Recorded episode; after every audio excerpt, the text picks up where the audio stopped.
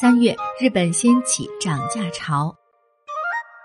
最近，霓虹酱的记者朋友在东京街头采访时，听到了许多这样的声音：居然要涨价那么多，伤脑筋啊，心疼钱包啊！原来，日本从三月开始，包括食品、生活用品乃至水电、燃气费在内的各个领域，都掀起了一股涨价潮，直接冲击了百姓的日常生活。在家庭开支负担今后还将增加的背景下，在涨价潮一路走高之前，抓紧囤积一些生活用品，也是节省开销的一个选择。那么，具体是哪些商品涨价了呢？首先是做便当时时常会用到的罐头，例如马鲁哈日鲁公司三月一日交货的秋刀鱼和青花鱼等家用罐头产品，涨价大约百分之三到百分之十五不等。同时，冷冻食品价格的涨幅最高也达到百分之十五。日冷食品公司还将把部分家用冷冻蔬菜的价格上调百分之八到百分之十五。另外，食用油方面，昭和产业公司的菜籽油和色拉油等产品平均每公斤涨价四十日元以上。家用蛋黄酱方面，丘比公司把建议零售价从四百零二日元上调至四百三十六日元。未知素公司旗下产品则涨价大约百分之三到百分之九不等。不过囤积的时候也需要注意一些问题，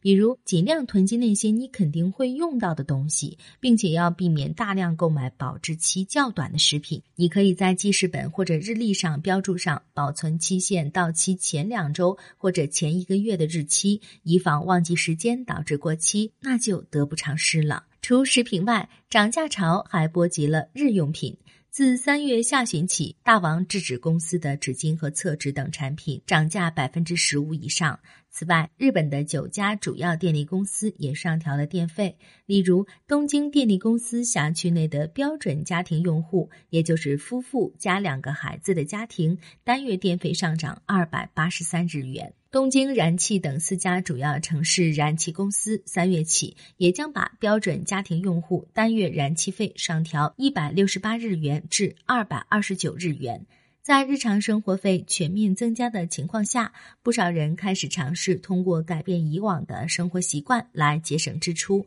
比如随手关掉不需要照明的房间的电灯，用增减衣服的方式来减少空调的使用，甚至有人将面巾纸分成两半来使用等。说到生活成本的上涨，最让人揪心的可能是房价，毕竟排在衣食住行的第三位嘛。一个让人欢喜让人忧的消息是，日本首都圈新建公寓价格依然维持高位运行。一家民间调查公司的数据显示，今年一月，日本首都圈新建公寓的户均价格为六千一百五十七万日元，合人民币约三百三十六万元，同比上涨百分之五点七。这也是时隔两个月再度出现上升。高价楼盘较多的东京二十三区的公寓占比大约为百分之四十，环比增长了近一倍。据分析，由于高价楼盘人气不减，所以公寓价格在未来一段时间内仍将维持高位运行。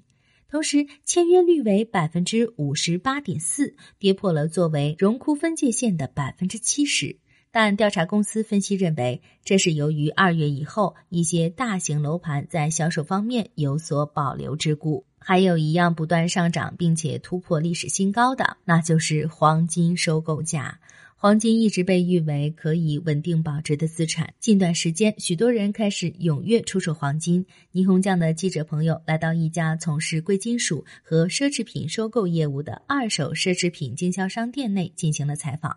一位六十多岁的女士带来了黄金项链等贵金属，据说已经闲置了一段时间。经工作人员评估，项链和手镯等首饰总共卖出了十三万六千七百日元，和购买时相比几乎翻了一倍。这位女士表示，听说现在金价涨了，觉得是个好机会，还真是卖出了超过预期的好价格。另一位女士也带来了嵌有珍珠的铂金戒指，评估价为三万六千五百日元。在采访过程中，前来出售黄金和铂金物品的顾客络绎不绝。现在，这些贵金属的价格已经达到了前所未有的高位。据悉，个中的原因在于乌克兰局势。作为保值资产的贵金属备受关注。进入二月以来，黄金收购价格持续上涨，并创下历史新高，甚至还有顾客来门店出售金条，收购价格约为两百克一百五十万日元。该店的公关部经理表示：“我们内部也很惊讶，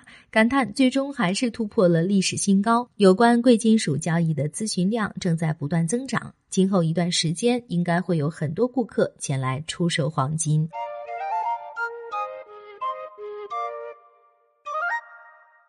更多资讯，请关注霓虹酱的微信和微博账号，就在节目简介里哦。